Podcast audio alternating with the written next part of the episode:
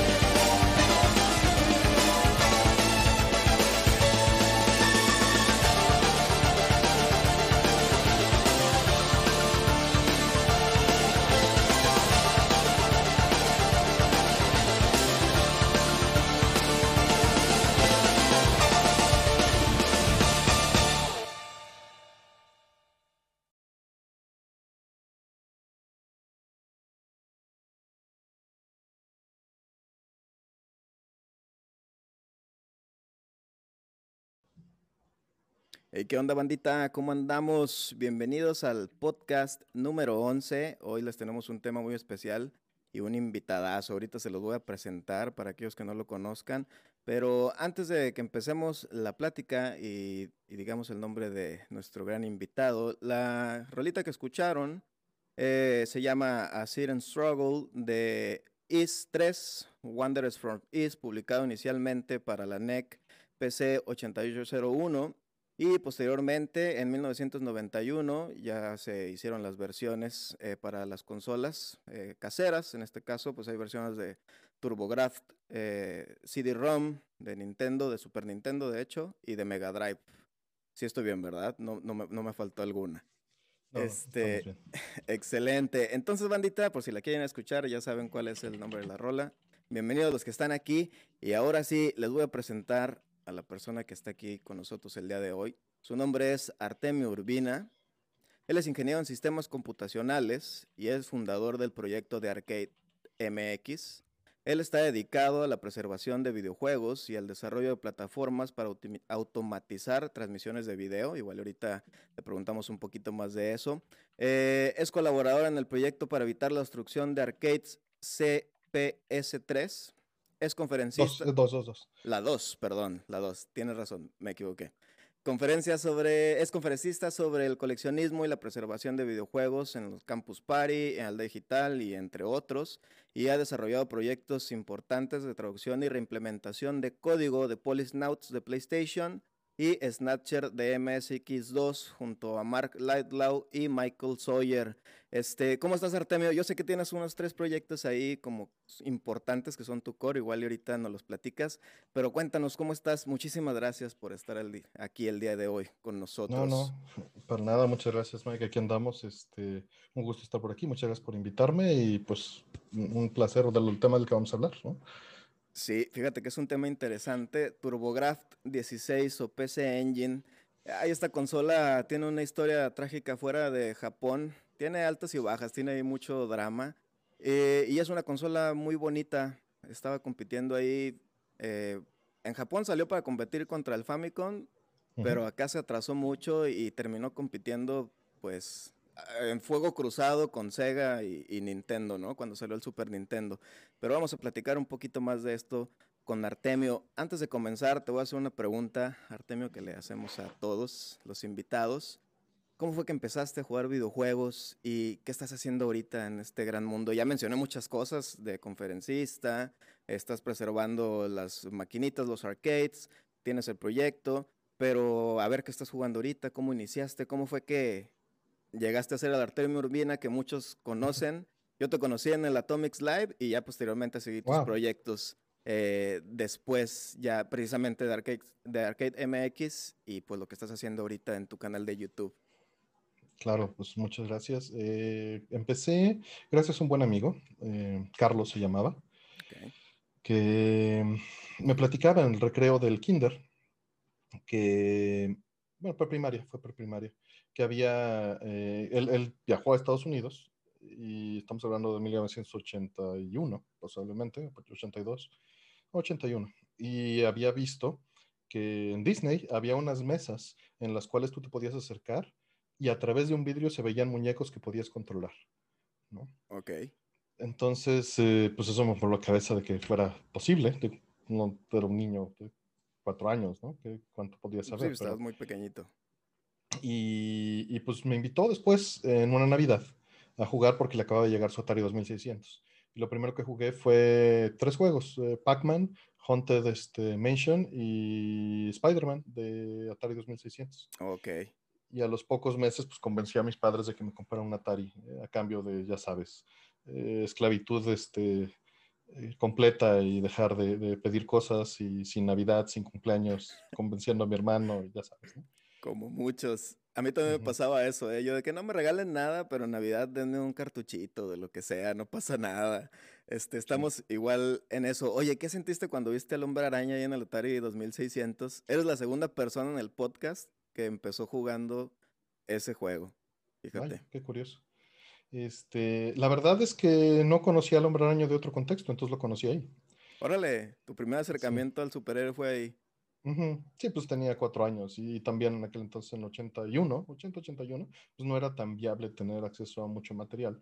Y en TV abierta no pasaban caricaturas del Hombre Araña, pasaban caricaturas de Hanna Barbera principalmente.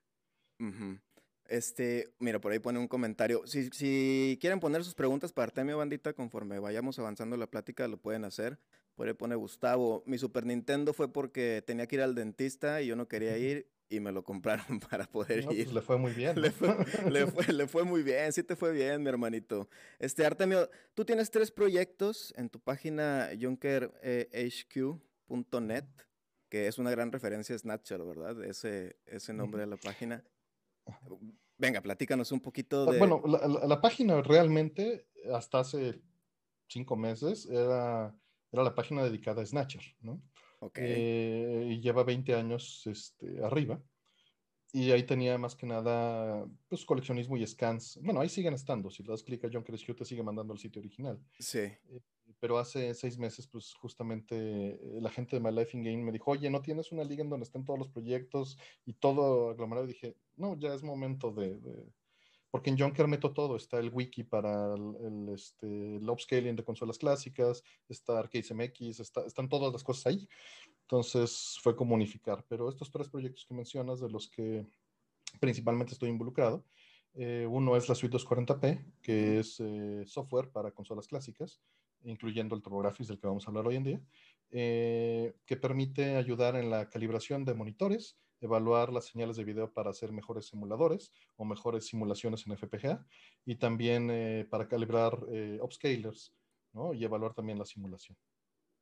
Okay. Eh, otro es MD Fourier, que se dedica a complementar esa parte de video con la parte de audio. Es una herramienta que permite contrastar dos señales de audio y llegar a, un análisis objetivo con respecto a esas dos señales de sus diferencias. Y con base en eso se podría hacer eh, una mejor implementación de emulación o ver si un modo a una consola clásica está bien o mal, o si está haciendo lo que uno quiere, o si hay distorsión, o si los capacitores se necesitan cambiar, etcétera, ¿no? Muchas cosas, incluso si el CD-ROM está medio fallando, también se puede saber por ese lado. Y el otro de los tres que estás mencionando es este, un proyecto para hacer dumps de floppies de X68000 que he estado llevando con una persona sumamente talentosa que, que se llama Midget, que se trata de hacer el volcado de los datos originales de los floppies para preservar las versiones originales. Ok. Todo esto es muy interesante, muchachos. Este, les voy a poner ahí por, por el chat la página para que vayan y la visiten y que sepan un poquito más de estos proyectos. Aviéntenselos, eh, lean toda la documentación porque es muy interesante. Si a ustedes les gusta mucho este mundo de, del hardware y cómo funcionan las consolas, estos proyectos son totalmente para ustedes. Son muy, muy interesantes. Este, y te voy a hacer también otra preguntita, Artemio. Yo, yo me he fijado que, corrígeme si, si me equivoco, ¿eh? pero yo siento que conectamos mucho en eso. Veo que mucho de la mayoría de tus proyectos y como tú disfrutas los videojuegos es a través de, de la música. Obviamente de la paleta de colores y todo eso, pero yo he visto que, por eso te digo que me corrijas si estoy mal, siento que la música es como la que, lo que más te atrapa de, de hacer este tipo de preservación de los videojuegos. ¿Es así o, o qué es la parte que más disfrutas de todo esto que haces para preservarlos? Pues mira, sí hay, hay algo de eso, que es algo que, que, tal vez no he interiorizado tan fuertemente, pero siempre para mí ha sido un, por lo menos un 50% de la experiencia es la, la, experiencia auditiva. No solo la música, sino la inmersión auditiva en el, en el juego, ¿no? Eh, al grado de que, pues, considero que el 50% de, de una configuración para escuchar o para jugar un videojuego, pues sí es unas bocinas, un amplificador, ¿no? O unos audífonos. El, estar aislado, ¿no? Nunca juego eh, un juego, este, un videojuego y le apago la música, ¿no? Eso, eso no lo hago. Este, siempre es ponerle atención completa y escuchar el, audio del juego. Ah, es que es parte de la inmersión, ¿no? O sea, sin la e, música no, no entras. Sí, en mi opinión es una parte integral, pero evidentemente ha bajado en los años este, recientes, ha, sido, ha tomado un papel más eh, secundario la música, en la cual se convierte más como el score de una película, que, eso no significa que no le dé ambientación, pero no es protagónico. Eh, ha tomado en los últimos, que serán 10, 15 años, eh, no se dio énfasis en mejorar el hardware de audio de las consolas, sino solo video, solo video, solo video, ¿no? Y el audio, pues ya con streamer un MP3, pues estabas bien. Eh, y ahorita parece ser que va a haber un empujón, vamos a ver, todavía está por verse. Pero de lo que más disfruto, además de esa música, que, sí complementa la experiencia, es eh, que exista una... Eh, me, gustaban, me gustaban los juegos de mesa, ¿no? Antes de jugar los videojuegos. Y, y, un videojuego era como un juego de mesa en el cual yo no tenía que enseñarle las reglas a los demás, ni tenía que estarlas enforzando.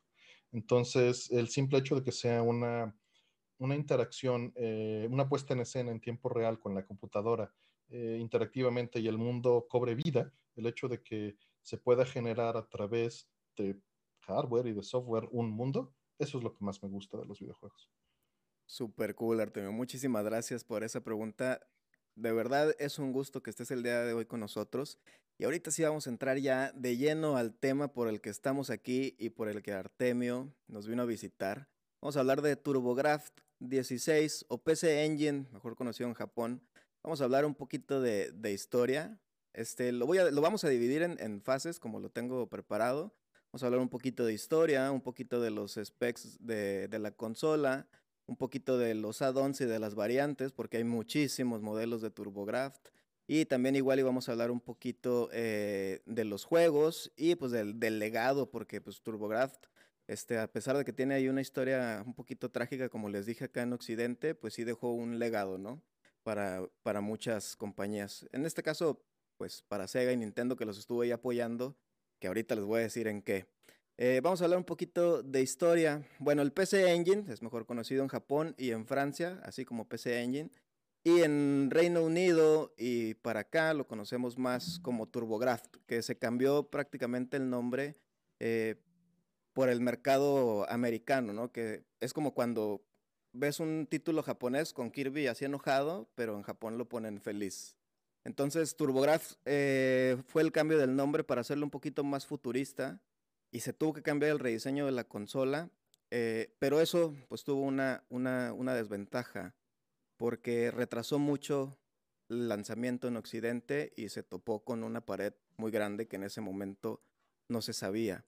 Eh, tú, Artemio, de la historia de TurboGrafx, ¿nos puedes contar un, un, poquito? Porque sabemos que en Japón sí tuvo muchísima presencia, incluso llegó a vender más unidades de, de trancazo cuando recién salió que el Famicom. Así es, en, en Japón fue bastante más popular. Eh, la, la, realidad es que el sistema, como bien dices, eh, salió en Japón pues, para atacar al Famicom y efectivamente tuvo eh, un buen éxito o una buena aceptación porque los ports de arcade, las conversiones eran mucho más fidedignas ya que el aparato tenía mayor capacidad, el CPU mucho más rápido, más, muchos más colores en pantalla. Uh -huh. eh, y también eh, el audio era relativamente similar, pero era programable. Era un paso intermedio entre un Super NES y un, un, NES, ¿no? Se podía subir ciertas ondas al audio y reproducirlas en lugar de las fijas que tenía el NES. Eh, entonces, básicamente en todas sus capacidades, excepto en tener el segundo puerto de control o la expansión, esa sí es muy importante. No tenía posibilidad de expansión a través del puerto de cartuchos, pero sí tenía expansión a través de el, este, el puerto externo, ¿no? Que ahorita se los voy a enseñar. Voy a hablar un poquito de, de eso. Este es, el, este es un PC Engine. No dense sí. una idea del, del tamaño. Sí, este es el modelo chiquito. original. Eh, todo el software venía al principio en HuCards que son estas tarjetitas aquí. Uh -huh. eh, bueno, aquí no tengo una, pero ya debo de tener. Y este es el puerto de expansión. Y este puerto de expansión se utilizó eh, para expandir las posibilidades de la consola, así como el NES se expandió, no por el puerto de expansión, pero sí se expandió por este por los cartuchos. Los cartuchos tenían la posibilidad de contener mappers y de extender las capacidades de audio y de, de, bueno, de procesamiento sí, pero difícilmente se hacía lo que se hacía era extender eh, el audio y la posibilidad gráfica principalmente. Esta fue una expansión que tuvo el PC Engine originalmente. Esto es un CD-ROM. Fue la primera consola que hubo con CD-ROM sí. eh, en la industria. Y la expansión le incluye un hardware para decodificar audio ADPSM, además de cierta cantidad de memoria que, que, se incluye en la tarjeta, y aquí cierta cantidad de memoria para audio, y eh, leer de CD, ¿no? Lo cual le permitía este, pues, correr juegos más eh, elaborados o más extensos. Eh, esto venía en, se puede meter así como en un pequeño portafolio, si te lo podías llevar. ¿no? Portable, era en ese tiempo era muy portable eso, ¿no? sí, y los cartuchos pues los guardabas en la bolsa. Y a lo que ibas, que era el TurboGrafx, pues aquí tienes uno. ¿no? Aquí sí. tienes un TurboGrafx con las extensiones. Déjame pero no se escucha mucho ruido en el stream, pero no esto fue preocupes. improvisado y, y, al aire. Pero, dejen, por acá ya que lo vi, que es enorme la diferencia del TurboGrafx contra el, contra el PC Engine, ¿no? De tamaño. Sí. Precisamente por lo que dices, se hizo un rediseño cuya intención era pues pegarle al público americano, ¿no? Y vean la diferencia de tamaño. Sí, estaba grandísimo. Voy a complementar un poquito aquí lo que dice Artemio. Fíjense muchachos, eh, el PC Engine fue lanzado en Japón el 30 de octubre del, de 1987. En América salió dos años después, precisamente por este cambio de rediseño y de nombre. Pero el PC Engine nació de algo muy, muy curioso. Este, el PC Engine, corrígeme Artemio si estoy mal, nació entre la unión de Hudson Soft y de NEC que NEC ¿Es, correcto? es Home Electronics, ¿verdad? NEC Home Electronics. Este nació porque Hudson Soft fracasó en venderle diseños de chips gráficos a Nintendo. Nintendo... Eh, bueno, la, la, realidad es que trató de venderle la idea, de, este, de hacer una consola de videojuegos y trató de decirle, oye, vamos a expandir la capacidad del NES porque está muy limitada. Y Nintendo le dijo, no, no me interesa. Sí, lo mandó a la fregada, pero Net, NEC dijo, vente para acá y nació PC Engine y toma la que sí fue un, fue un trancazote para Famicom. Lamentablemente en el occidente salió dos años después por el rediseño y todo esto. Y cuando sale en, en América como TurboGrafx 16, que les digo que la intención era que se viera más vistoso, más futurista, entró justo cuando Sega Genesis... Más grande. Más grande, sí, que se vea como más, más poderoso, ¿no? Más llamativo. Este... Pues ya estaba Sega Genesis y el Super Nintendo ahí tirando trancazos con la fuerza de marketing que tienen esas dos grandes. Sí, de que todo está muy bonito el TurboGrafx ese, aunque esté más grande. Y a mí me gusta mucho el PC Engine chiquito, el blanco, pero este negro también se ve, sí atrae, sí llama la atención. Este, y les decía, eh, bandita, pues cuando ya se lanzó en América, se topó con el marketing y que ya estaba eh, Nintendo, Super Nintendo y el Sega Genesis agarrándose a trancazos ahí en la famosa guerra de consolas. Pero pues él estaba ahí en las sombras y era una, una consola muy bonita. En Francia sí pegó también, ¿no? En Francia pegó un poquito, en Europa sí, pero la realidad es que no fue eh, muy relevante. eh, ¿Crees que haya, haya habido otra razón por la que en Norteamérica fue muy mal recibido o crees que fue por las dos simples razones de que el lanzamiento se retrasó y que tuvo un mal marketing? Porque de hecho se puso hasta como publicidad engañosa, ¿no? Porque decía TurboGrafx 16 cuando tenía un CPU de, de 8 bits. Bueno, um, de entrada los bits es publicidad engañosa en general, eh, si, si, vas por ese camino. El, hay, muchas más razones medio documentadas al respecto. Eh, principalmente sí, se hizo el rediseño de la consola para hacerla más, más como videocasetera. Eh, por otro lado, eh, le llegó a NECA América que no sabía nada de videojuegos. Y está muy bien documentado en entrevistas que se lo entregaron así a los ejecutivos y dijeron cuáles juegos traemos. Y básicamente llegaba a su casa con todas las, las tarjetas, se las ponía a sus hijos y los que escogían los niños, esos eran los que traían. No había un departamento dedicado a hacer este, localizaciones ni a traer las cosas, ¿no? Se les pedía ya y se hacía pues como cualquier otro, otro producto eh, que estuviera en su línea de, este, de, producción, ¿no? De computadoras, que era básicamente lo que hacían, y chips y, este, integrados, ¿no? Entonces, eh, en una empresa tan grande y sin el empuje, pues eso definitivamente no ayudó. Por otro lado está la parte que mencionas. Eh, hay, hay, cierto, hay algo de cierto en que el CPU no es de 16 bits, pero si vas a esa parte del CPU del NES, o del Super Nintendo, a pesar de que es de 16 bits, casi siempre se utilizó de 8 bits. Tiene un modo de compatibilidad con 6502 y casi siempre se utilizó un modo de 8 bits para ahorrar espacio en, la memoria de los cartuchos. Y porque no les ofrecía gran diferencia eh, debido a la velocidad del Super NES, que es bastante baja a comparación del, del, PC Engine. Lo que sí tenía el TurboGrafx 16 o PC Engine era una tarjeta de video, si lo quieres ver con esa perspectiva actual, de 16 bits. Entonces, aunque es cierto que no era una verdad completa, también era una verdad a medias, tan verdad a medias como la del Super Nintendo, aunque el Super Nintendo sí tenía un CPU de 16 bits, este, pero siempre se usaba en 18, en 8, en modo de compatibilidad. Eh, la, la, realidad es que pues sin el empuje y sin las traducciones adecuadas y sin la introducción y sí, un poco después, pues eso no ayudó. Eh, sin embargo, en Japón, eh, ellos, eh, cuando iba a salir el Super Nintendo, su respuesta y el Genesis, cuando salió, fue hacer un Super Graphics, que eran dos PC Engines básicamente en sándwich. Esto es el equivalente de un Wii a un GameCube. Tiene dos GPUs, dos tarjetas de video de, de, de PC Engine de TurboGrafx adentro. Y que se terminó suspendiendo, ¿no? Porque creo que de SuperGraphic nada más salieron cinco juegos dedicados para SuperGraphic. Efectivamente. Y de, ahí se, se, salió, se sacó a la venta. Y, y, eso fue porque al mismo tiempo tenían otro camino, el del CD-ROM, ¿no?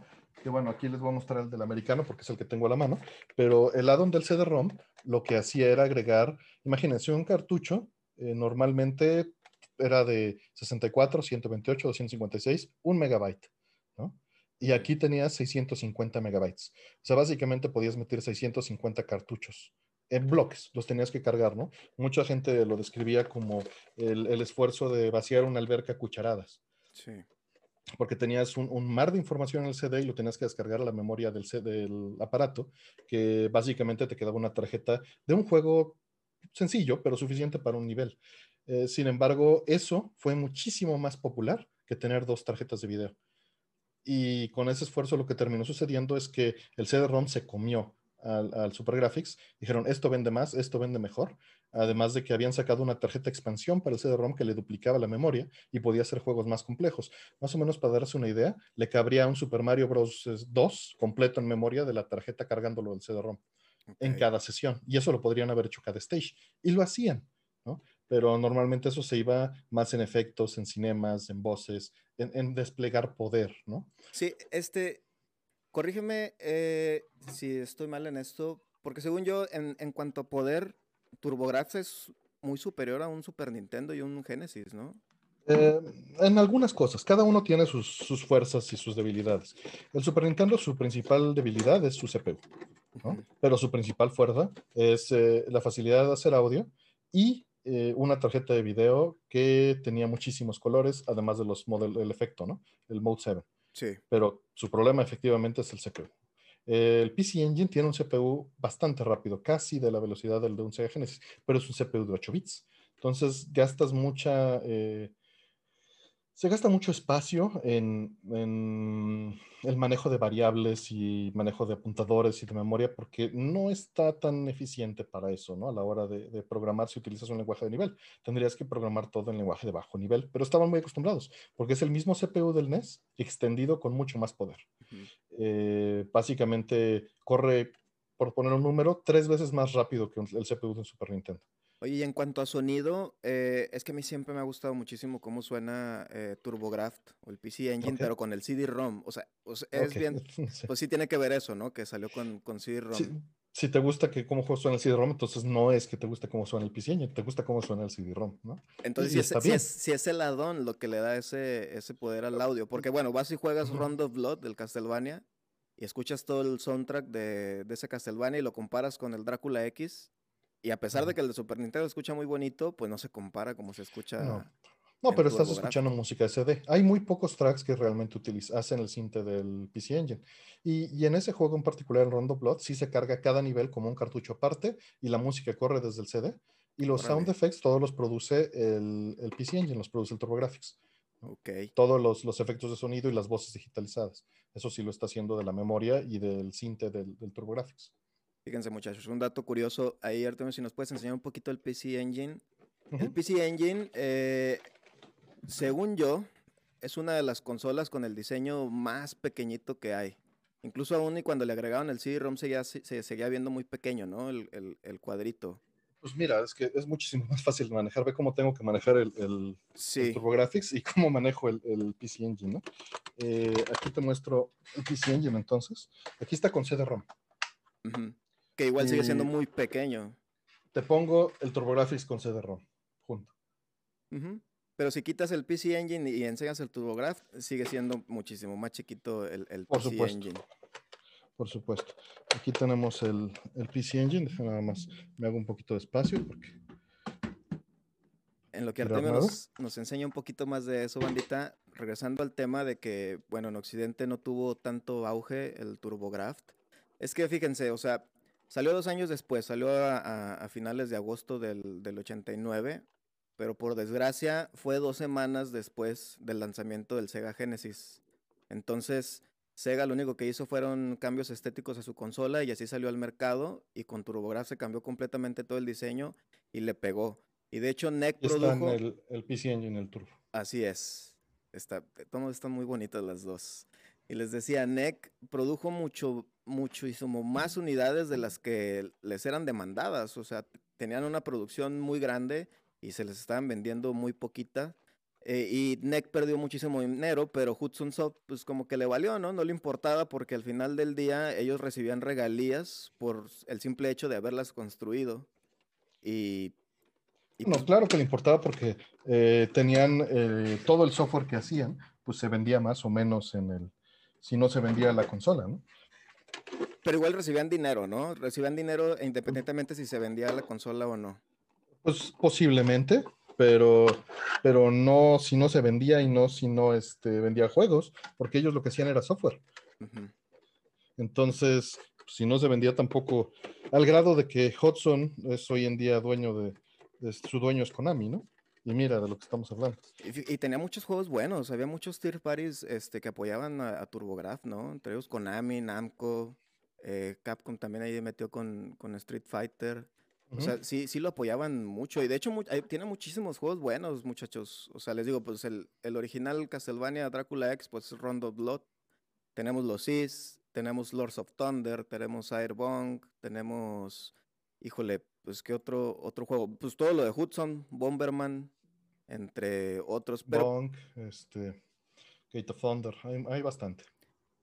Estaba leyendo, Artemio, de, de TurboGraft, que el, la mayoría de los juegos eran de estos shooters de desplazamiento eh, horizontal, así como tipo... Y vertical. sí, vertical. ¿Por qué eh, en ese tiempo el japonés le gustaba mucho jugar ese tipo de videojuegos o, por, qué? Por supuesto. Era lo más popular en arcades eran los shoot em ups y era el género dominante antes de Street Fighter. No, era, era lo que mantenía a los arcades, a las salas de, de, de arcadio. Y miren muchachos, todo lo que ven atrás, si lo están escuchando en Spotify después, vayan y ven el video porque Artemio este, nos hizo el favor de enseñar todo lo que ven ahí atrás. Son, eh, son cajas de PC Engine, ahí por ahí se ve el Supergraft, ahí tiene el, el PCFX, que fue como el, el, sucesor de TurboGrafx, pero bueno, no fue muy, muy aclamado tampoco. Eh, todo eso que tiene atrás de, de su cámara todo es relacionado al tema y es muy interesante conocerlos, porque muchos no saben ni siquiera que existe, como les digo. Entonces, te agradecemos muchísimo que, nos lo hayas enseñado. Híjole, eso es una variante muy bonita. Ese es el Turbo Express, ¿no? Efectivamente. Ah, platícanos del Turbo Express porque está súper bonito. Esto era eh, la competencia, en teoría, del Game Boy. Era un TurboGrafx completo, este, con pantalla color eh, que corre las tarjetas de la consola principal y, pues utiliza un buen de baterías, ¿no? O un, eliminador. Vean nada más, seis pilas. Y ese se ve igualito que un TurboGrafx, Artemio, cuando les ponías las hookcards o los turbochips. Ah, efectivamente, se ve idéntico. Puedes jugar cualquier juego de TurboGrafx que fuera de, tarjeta de turbochip o de HuCard.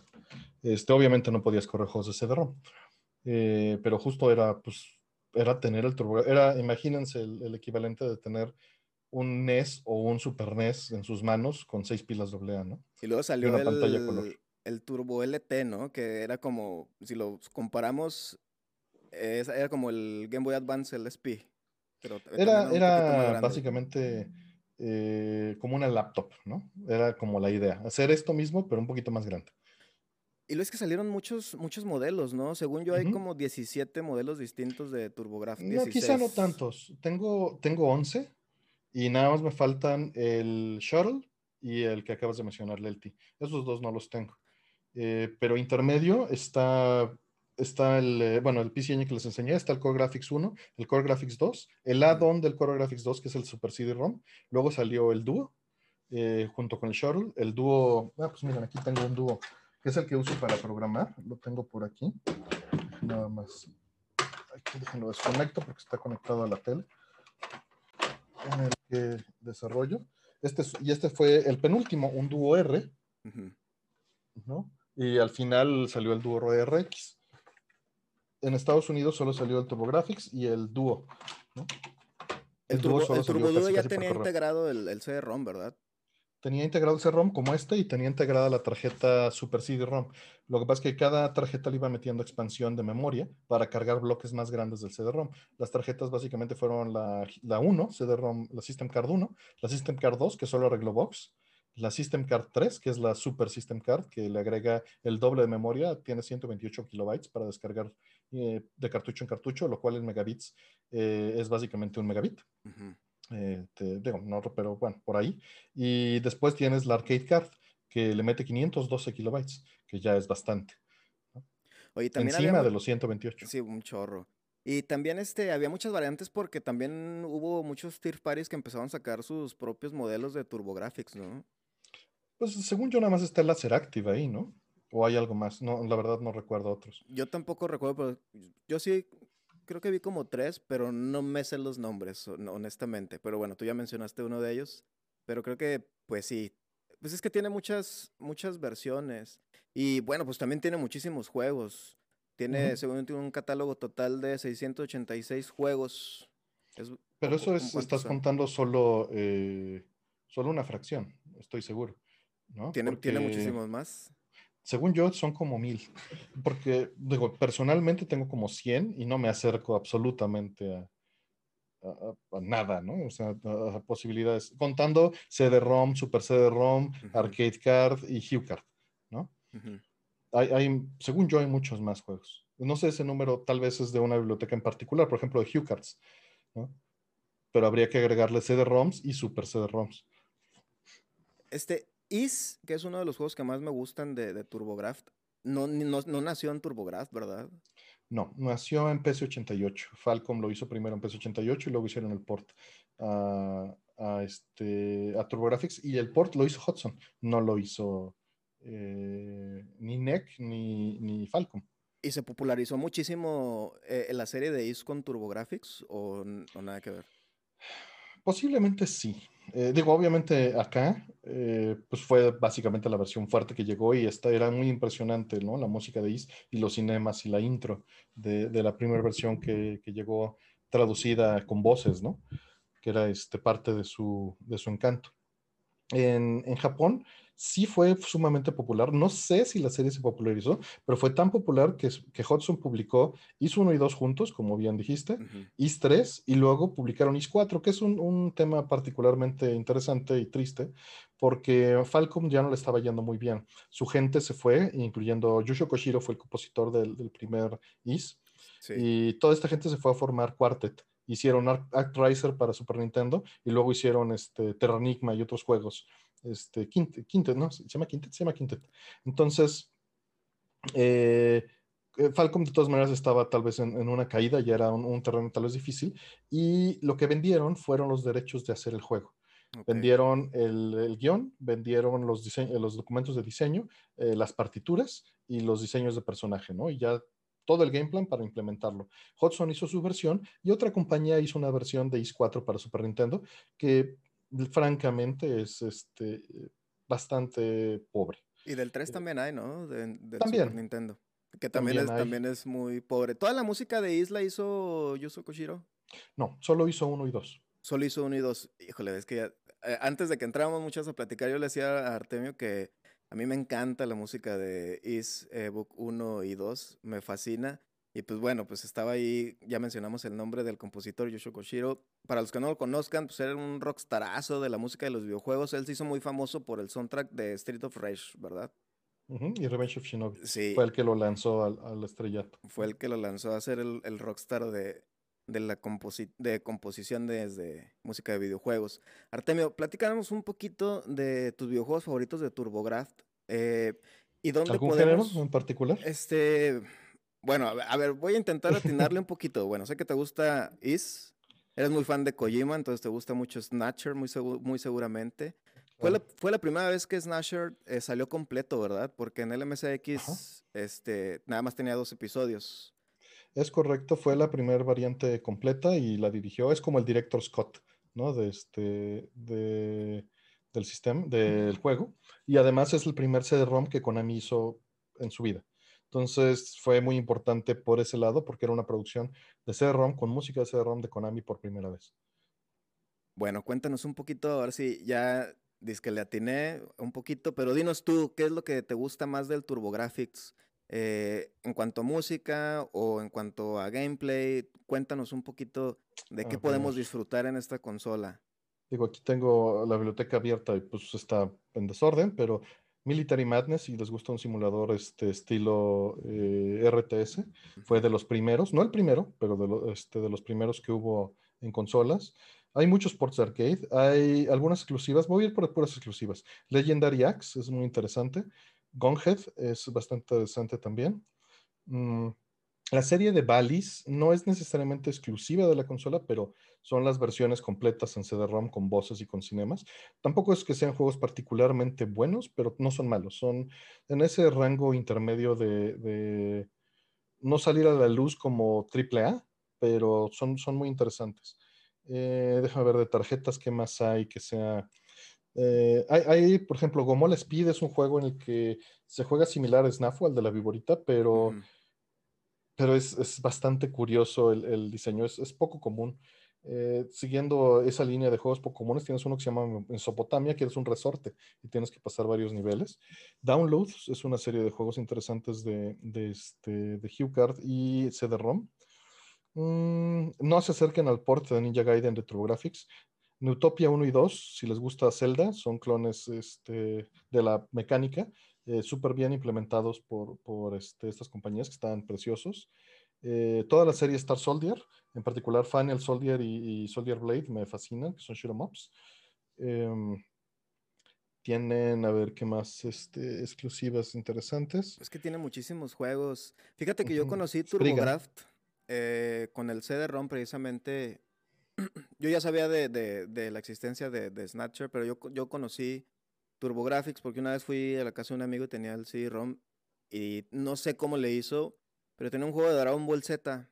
Mm, y... es, sumamente hermoso el juego. Es terriblemente malo, pero, pero visualmente es extremadamente impresionante porque tiene la intro completa. Pero yo me acuerdo que, sí, precisamente, me acuerdo que llegué y lo puso y luego, luego empieza con la escena de Goku poniéndole la mano a Cell a punto de, de llevarse. Es la última parte de la intro. Sí.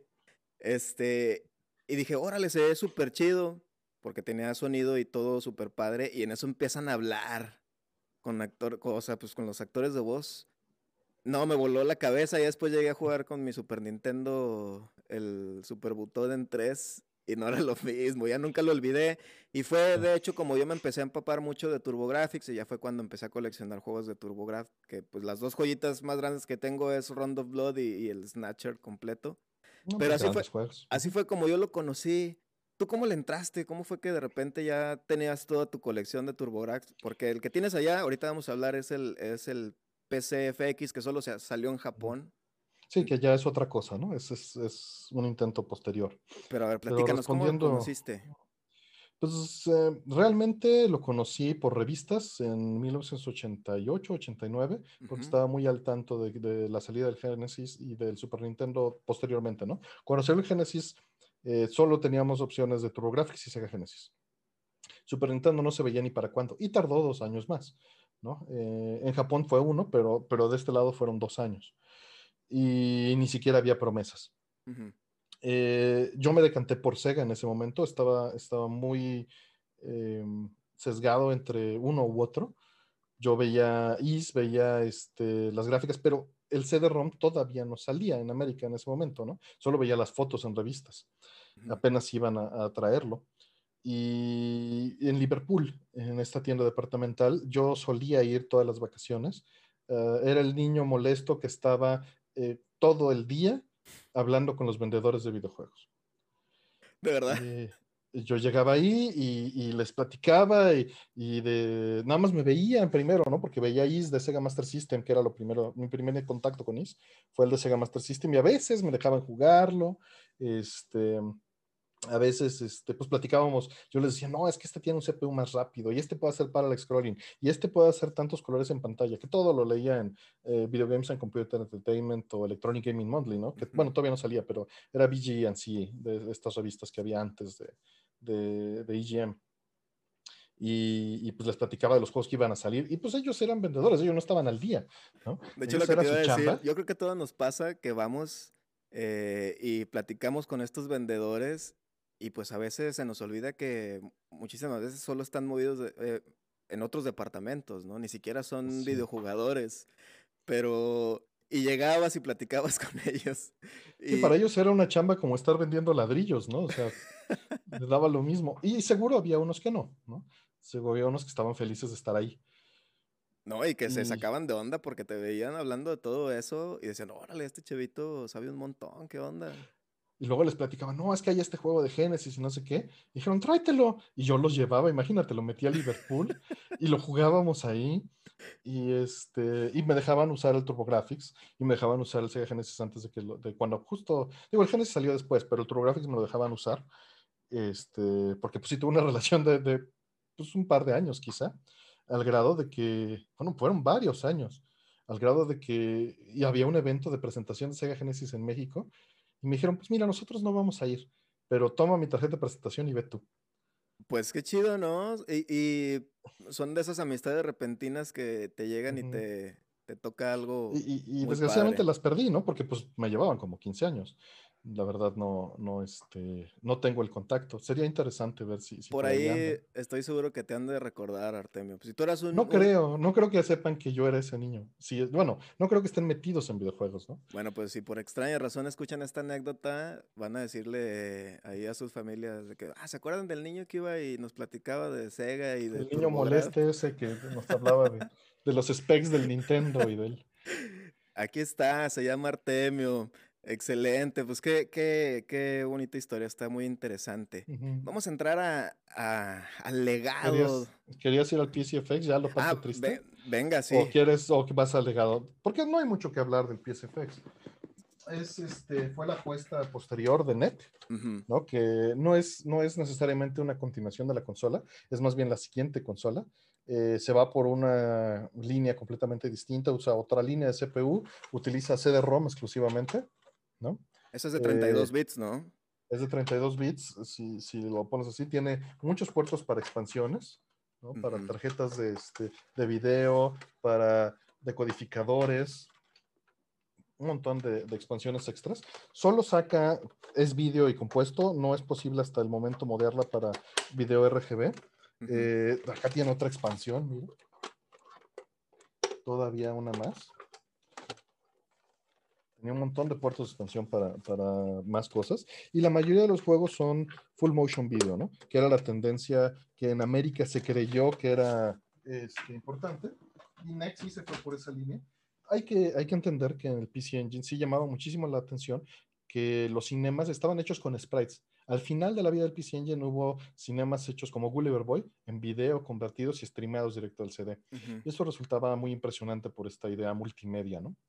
Entonces, muchos de los juegos este, que salieron para PCFX, eh, pues son eh, o de chicas o de peleas, pero todos en primera persona y con video, o con un video interactivo. Y la verdad es muy difícil encontrar un buen juego en la plataforma si no sabes japonés. Incluso si sabes japonés es, poco lo que hay. Yo tendré unos cuatro o cinco juegos que le busqué muchísimo y, no le recomiendo a nadie tener esa plataforma. El, el PC FX salió en el 94, ¿no? En 1994. Así es, porque el, el, PC Engine estuvo dándole batalla al Super Nintendo y al Genesis tres años. Todavía se pudo mantener a nivel de que hay algunos ports que, que, están bien o suficientemente bien en PC Engine, ¿no? O en TurboGrafx. Sí, y luego ya cuando NEC eh, deja la industria de, los videojuegos, va y se acerca un poquito ahí con su rival Nintendo eh, y le da el, CPU, ¿no? El CPU para el Nintendo 64. Eh, bueno, hay que, hay que entender un montón de cosas ahí.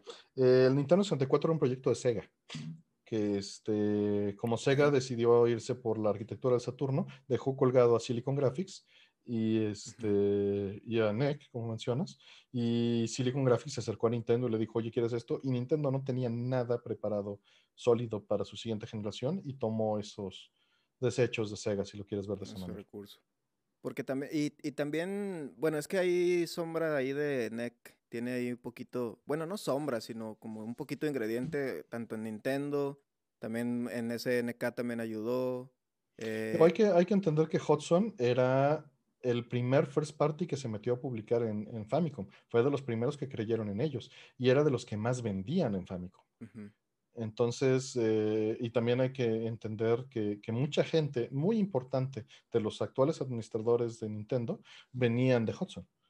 Y Hudson eh, empujaba mucho para el mercado occidental, ¿no? Ya ves cuando sacó Adventure, Super Adventure Island, bueno, Adventure Island, que prácticamente era un, un skin de Wonder Boy, del primerito y, ya al último, pues el, el, Captain Higgins se hizo más occidental que otra cosa. Bueno, a mi perspectiva. Eh, y, hay, eso es muy curioso. La versión de TurboGrafx, ahora que estamos hablando de esta, de esta parte, es eh, en donde estaba, o sea, nació eh, e, ese juego, el personaje principal era un representante de ventas de TurboGrafx.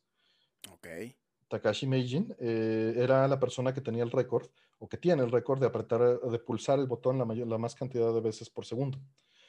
Y Hudson o, o los dos, lo que hacían era ir con un tráiler a través de Japón, llegar a un pueblo, en el tráiler se bajaban los dos lados como Optimus Prime, con teles y TurboGrafx o bueno, PC Engines, y con juegos y hacían torneos emergentes ahí, para que la gente conociera la consola y, hacer publicidad.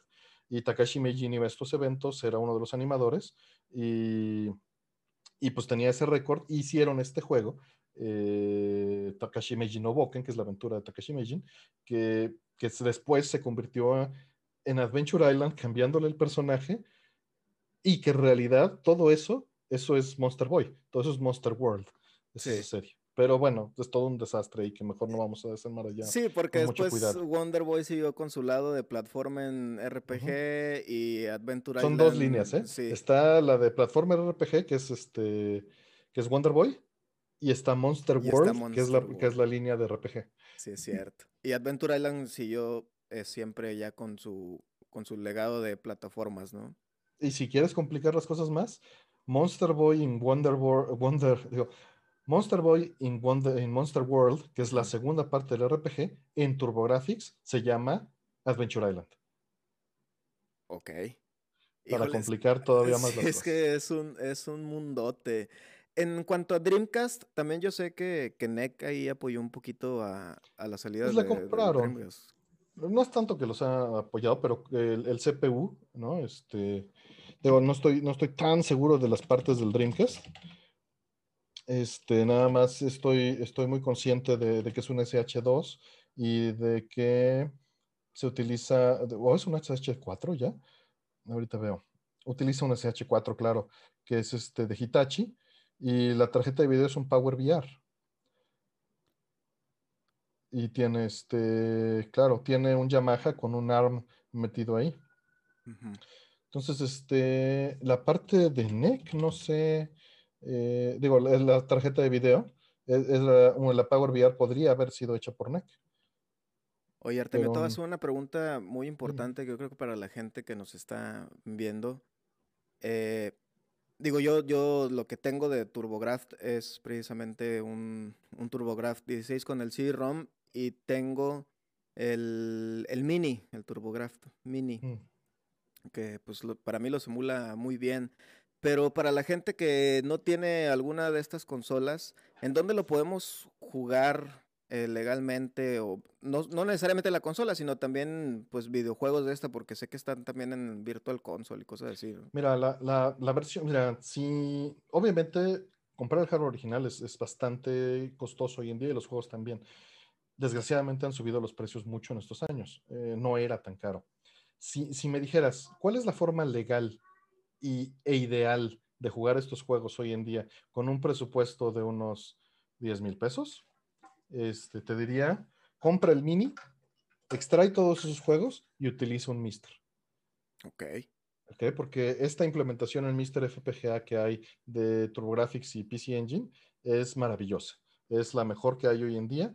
Eh, se utilizó eh, MD Fourier y la suite 240p para para arreglar el audio y el video. Eh, es la única versión que existe hoy en día de correr los colores originales. Ni siquiera, ni siquiera en hardware original puedes usar los colores originales con RGB o por HDMI. Y dudo mucho que la versión este, de la consola mini cumpla esto ni el audio. Sin embargo, la gran ventaja de la consola mini, si uno no es quisquilloso en esos dos asuntos, ni en el lag, es las licencias. Está baratísimo tener esa cantidad de licencias legales por ese precio y una biblioteca muy bien escogida para una selección este, muy interesante de, de juegos de, de, los dos lados, de Estados Unidos y de Japón. Sí, porque de hecho en el TurboGrafx Mini, bueno, viene, viene Castlevania Rondo Blood, por ejemplo, y viene Snatcher, pero vienen las versiones japonesas, o sea, no vienen pues son las únicas que existen, no hay versión americana. Bueno, sí, vaya, este, no vienen traducidas, es lo que, lo que quiero decir. pero... Nada más quería aclarar, ¿no? Para, sí, no te preocupes, pero está bien que las conozcan, muchachos. Le digo, eh, se van. Si puede, Castlevania Ronda Blood lo pueden disfrutar si quieren sin saber japonés. Digo, pues, al final del día es un platformer. Pero si quieren jugar Snatcher, pues si lo quieren traducido, pues váyanse por la de Sega CD, que está súper cara también ahorita. Sí, desgraciadamente. Snatcher de, de, Sega CD. Eh, Artemio, yo tengo muy, algo muy curioso, me voy a salir un poquito del tema de, de TurboGrafx, porque me interesa mucho esta parte de la traducción de Polisnauts que hiciste. ¿Cómo fue que empezó ese proyecto? Este, todo fue legal, nunca hubo broncas con, con, con Konami ni nada de esto por estar haciendo este parche que lo traducía.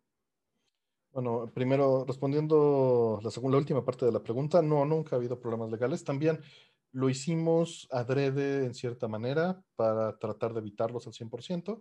Fuimos Escogimos liberarlo en el cumpleaños de Kojima en sábado a las 9 de la noche de Japón, para que si era cerrado y si se eliminaba de, si nos pedían que lo elimináramos, hubiese un día o dos de distribución a nivel mundial, el puro parche.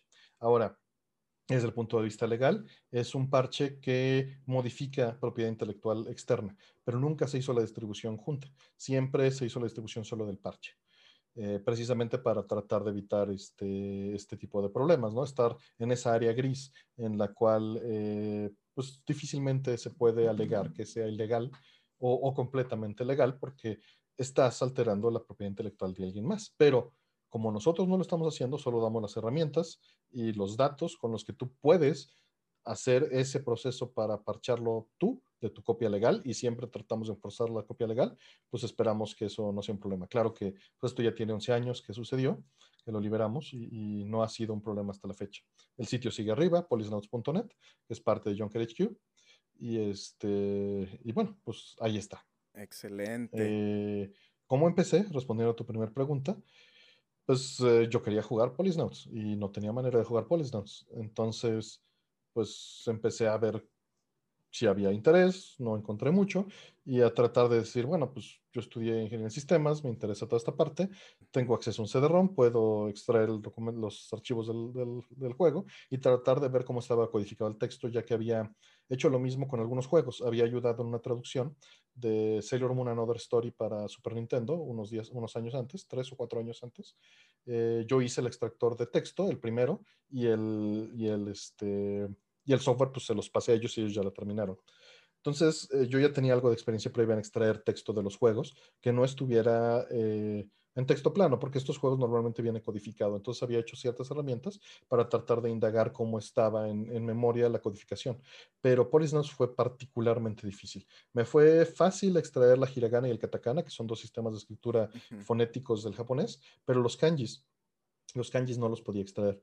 Y pues después de investigar años después, una persona que se llama Cyber Warrior X, que sigue muy activo en la comunidad de Saturno, eh, me hizo ver la tabla de, kanjis que estaban en memoria, en videomemoria del Saturno, la dompeó a la hora de cargar el juego, y con eso ya tenía una lista ordenada de los kanjis que utilizaba el juego, pero eran como 5000 y en desorden bueno, no necesariamente en desorden, sino se brincaban espacios. Entonces había que identificar cuáles espacios estaban brincados y sí, sí estaban en un desorden, no estaban en el formato tradicional. Entonces había que hacer una tabla de conversión de esos kanjis. Y eso me tomó muchos años. Y después conocí a Mark y con él estuvimos haciendo eso. Y luego cuando finalmente se pudo ampliar el texto del juego, había muchos más problemas que resolver, como parcharlo para poder este, mantener en memoria el inglés porque eran oraciones más grandes y cambiar todo el código eh, ensamblador, ¿no? Bueno, ya compilado para poder ejecutar eso y cambiar todos los gráficos de la intro del juego. Entonces fue un proceso de varios años. ¿Y en dónde podemos encontrar el, tutorial? Es que me, me, interesa mucho porque nunca lo he intentado, pero según yo existe. Hay un tutorial que nos explica cómo tomar tu CD original de PlayStation y parcharlo, ¿verdad? Viene en el parche, en el parche oficial, en polisnauts.net, ahí está toda la información. Ya saben, muchachos, si quieren jugar Polisnauts, que es un gran juego también, es este. Eh, ay, ¿cómo se llama el tipo del género? Point and eh, click. Visual Novel. Visual Novel, Point and click, ¿verdad? Bueno, es que por Point and click mucha gente puede entender que es como Monkey Island. Ah, y no es un adventure game, es una novela gráfica. Sí, pero está súper chida, al igual que Snatcher, ya les dije, si vayan, si, si lo quieren jugar, pues yo les recomiendo la de la de Sega CD porque pues es la que está eh, al inglés. Así es. ayudamos a traducir la de MSX, pero la verdad es que la traducción es. Fue un, fue un proyecto de esos de internet de 1999 en el cual yo extraje el texto, lo publiqué. Alguien, Takamichi, eh, tomó ese texto y lo tradujo a inglés sin, sin corrección de estilo, él siendo japonés, y sin corrección gramatical, y un brasileño tomó ese texto y lo inyectó en el juego. Hizo un trabajo técnico maravilloso, pero la traducción es carente. Entonces, eh, pero es, es muy funcional. Si alguien quiere jugar la versión original, desgraciadamente la original de PS88 no está, pero la de MSX sí está parchada y se puede ir por esa opción. La mejor sí sería la de Sega CD. Excelente. Muchas gracias por toda esa información. Perdónenme muchachos que tuve que tocar este tema, pero era algo que me interesaba mucho preguntarle a Artemio. Regresando al TurboGraf, eh, conclusiones Artemio de, de, esta gran consola que pues tuvo un eh, eh, tuvo una vida muy accidentada por este lado del charco, pero es una consola que en mi, en mi percepción pues es una de las mejores que hay. O sea, de hecho tiene muchísimos juegos que, que incluso me gustan más que del Super Nintendo y eso que es mi consola favorita. Pues hay, hay, es básicamente si te gusta la época del Super Nintendo y no has probado Genesis y no has probado PC Engine, estás perdiendo o estás viendo nada más una, quizá una tercera parte por darle el mismo valor a las tres, ¿no? Sí. De, de, esa misma época. Y yo creo que eso es pues, muy valioso para quien no las haya conocido. Explorar toda esa área van a tener una cantidad tremenda de juegos este, interesantes. Y si saben japonés, bueno, amplían todavía más eso, ¿no? Eh, que bueno, sé que es una barrera, pero es una, eh, es, es, una barrera fácil de librar si solo te gustan juegos de acción. Si vas por RPGs, bueno, el PC Engine sí tiene todavía muchos más, en especial en CD. Eh, y a mí me parece fascinante porque tiene una combinación particular, una velocidad similar al Genesis, sí con un CPU más, este, menos poderoso, eh, y sin capacidades gráficas de, 16 bits eh, de, con el parallax scrolling o la cantidad de sprites, pero la cantidad de colores es no idéntica, pero similar a la del Super Nintendo, con ese poder de CPU y con el CD-ROM bien usado. Entonces me parece una combinación eh, sumamente atractiva. El, en particular ese anime de finales de los 80s, principios de los 90s, eh, mucho cyberpunk, mucho RPG de fantasía, mucho shoot 'em up, muchos juegos este, lindos, ¿no? Ah, incluso los que se llaman cute 'em ups o, o, juegos de aventura con personajes este, cute, ¿no? De anime, chibi. Hay mucho material de ese tipo. Pues muchísimas gracias, Artemio, por, por estar el día de hoy con nosotros. Eh, ha sido una plática muy nutricia para mí y sé que para toda la comunidad que, que nos está viendo ahorita. De verdad te agradezco mucho la oportunidad eh, que nos diste de estar aquí con nosotros. Espero que no sea la, la, última. Espero verte por aquí de nuevo pronto, ojalá. Eh, pues, ¿qué les digo yo del TurboGraf? A mí yo no conozco tanto el catálogo de, TurboGraf. De, de, hecho, yo amplié muchísimo mi visión de la consola hasta que, hasta que pude ver el mini. Pero fue porque también, como dices tú, pues es un poquito complicado eh, tener los juegos, ¿no? De hecho, yo los que tengo originales, les digo, es, Snatcher, eh, Round of Blood y Elise eh, Book 1 y 2. De ahí ¿Americano o japonés? ¿Cuál cosa ese lo tengo americano. Mm. Ese sí lo tengo americano. Y, pero pues no tengo, no tengo ninguna hookard, por ejemplo, pero conozco los, los videojuegos y los he visto, entre otras cosas. Eh, antes de terminar, Artemio, me gustaría que nos compartieras tus redes sociales y que nos hables un poquito del programa, que de hecho hoy tienes programa, donde pueden ir y hacerle todas las preguntas que quieran a Artemio Bandita. Eh, platícanos un poquito de eso porque lo hace con otro tipazo que es el Rollman. Espero a ver si después también nos da chance de venir acá. A, sí, es cosa que le preguntes. A botanear. Platícanos. Este, bueno, antes que nada, porque tocaste varios puntos, muchas gracias por la invitación y, pues, será un gusto, está, está muy a gusto platicar contigo. Em, de los, las redes sociales, pues básicamente es Twitter diagonal Artemio, en YouTube Artemio Urbina, este, YouTube diagonal C diagonal Artemio Urbina. Eh, el, programa que habrá al rato es un programa que hacemos todos los viernes, en donde, como, como bien dice Mike, es de preguntas y respuestas. Eh, la gente pues, nos pregunta varias preguntas y normalmente pues, son unas 4 o 5 horas de preguntas y respuestas al hilo. Eh, y los martes hay un show de sintetizadores donde pongo una consola a tocarles en vivo desde, desde un stream, ¿no? Yo no salgo, nada más sale la consola y nada más estamos cambiando eh, los juegos, ¿no? Para tocar los soundtracks que se están sintetizando generalmente en tiempo real, no de CD-ROM, no de este, no de MP3, ¿no? Sino directamente del sintetizador cuando la consola tiene un sintetizador. Esos, esos videos son mis soundtracks cada que salen, porque también, pues, te avientas, güey, un par de horas cambiando los juegos. Es muy bonito porque los corres desde el hardware original y pues obviamente es como si pusieran un disco de música en CD-ROM, pero luego lo ponen en vinil, chavos, y escuchan todo ese ruidito y todo que tiene ahí, que le da esa magia del ser el, de donde viene, ¿no? De donde nació. Es muy nutricio ver esos videos. También les digo, el, programa, eh, ¿a qué hora dijiste que lo tienes hoy? Yo creo que va a ser como a las 10, 10 y media. Nunca, no tenemos una hora especial de, empezar, es mucho a la hora que nos desocupamos, ¿no? Y este, y a esa hora pues arrancamos. Entonces, Porque... Eh, por ahí pone Marco Tumalán, dice, hoy hay misa más tarde. Así es, con buen Artemio y el buen rol, pero pues bueno, ahorita ya le dimos un enter para que vayan calentando motores, bandita. Recuerden que este episodio va a estar también disponible en Spotify, pero si lo quiere ver en vivo para que vean todo lo que Artemio eh, nos preparó y nos mostró, pues vayan y revísenlo en el canal de Facebook. Y pues no me queda más, Artemio, que darte otra vez las gracias. Espero verte pronto de nuevo por aquí. Y bandita, nos despedimos. Yo los veo la otra semana para jugar Zelda Ocarina del Tiempo, donde nos quedamos, Templo del Agua. Y el otro viernes nos va a acompañar el buen Punisher. Nos va, nos va a venir aquí también. Vamos a, a platicar un poquito que todos son viejos conocidos, ¿no, mi buen Artemio? Ya el Puni ya tiene unos 10 años de conocerlo. Digo, a Rol más, a Rol como 20 cacho, pero, pero Puni ya 10 años desde que nació. Excelente. Pues muchísimas gracias. Vayan a ver a Artemio, bandita.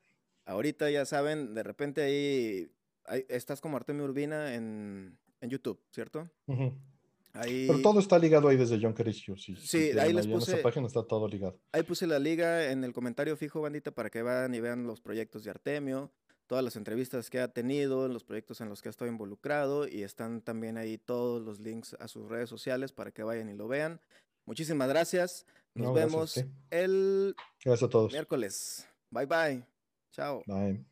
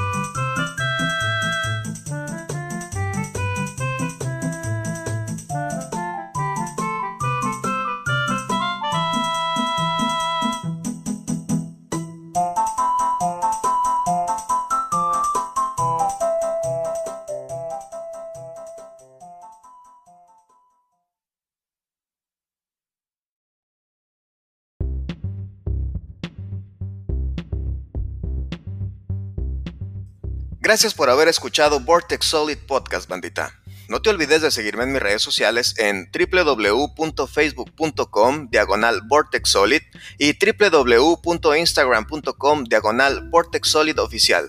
Hasta la próxima.